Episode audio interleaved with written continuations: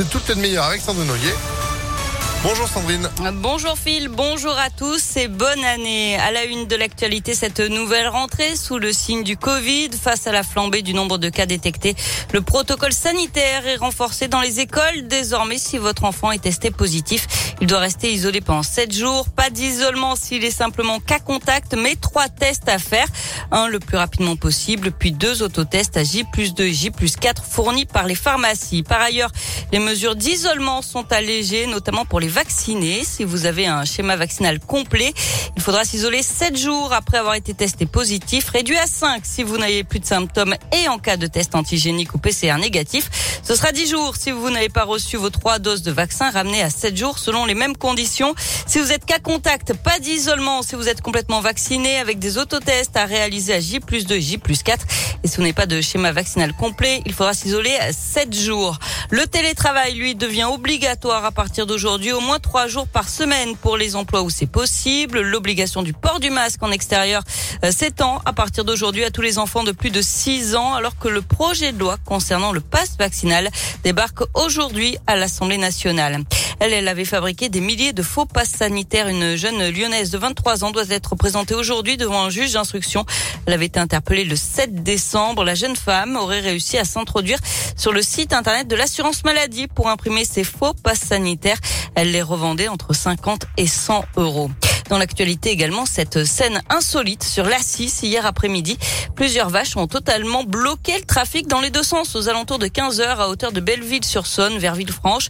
Une voiture a même percuté l'un des bovins, heureusement sans faire de blessés. Les gendarmes et les pompiers ont été mobilisés pour faire sortir le troupeau sans plus de dégâts. Il aura fallu plusieurs heures pour que tout rentre dans l'ordre. Du sport avec euh, du rugby, la victoire au finish du Loup face au Racing hier grâce à un essai de Baptiste Couillou à la deuxième minute de la fin, à deux minutes de la fin pardon. Euh, score final 37 à 35 pour les Lyonnais, sixième au classement et donc toujours en course pour les playoffs.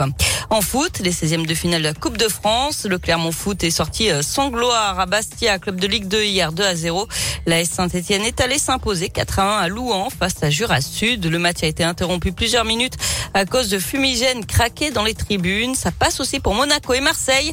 À suivre ce soir le PSG à Vannes.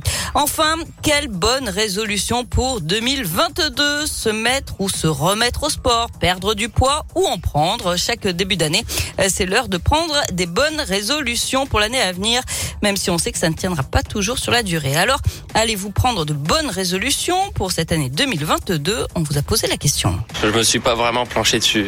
Hmm, non. Non, pas vraiment. Enfin, on les tire vraiment pas trop, donc euh, on va arrêter de fumer. C'est pas mal. Elle est dure celle-là, non? Ouais, elle est dure. Faire plus de sport, perdre plus de poids et puis euh, et rester en bonne santé. J'ai pas de nouvelles résolutions. Je prends pas de décision forcément en début d'année. Euh, je prends des décisions quand j'en ai à en prendre, même en cours d'année. Oh là là, la perte de poids comme toutes les années et arrêter de fumer, mais on n'y arrive jamais. On est toujours pleine de motivation en se disant ça y est, tu vas faire du sport, tu vas. Puis à l'instant T, après, il n'y a plus rien. C'est tellement vrai. C'est vrai, c'est vrai. Et puis en parlant de bonnes résolutions, sachez que c'est le mois sans alcool, c'est la troisième édition. Ok. Dry January. Voilà, je l'ai pas dit en anglais parce que bon, on va pas commencer comme ça l'année. Oh, c'est pas grave. Merci beaucoup euh, Sandrine pour l'info qui continue sur impactfm.fr. Bonne résolution pour vous, c'est quoi donc? Euh, aucune. Ah, je, les- je les tiens jamais, donc euh, Oui, non, final, mais je les prends plus. En même temps, c'est pas faux.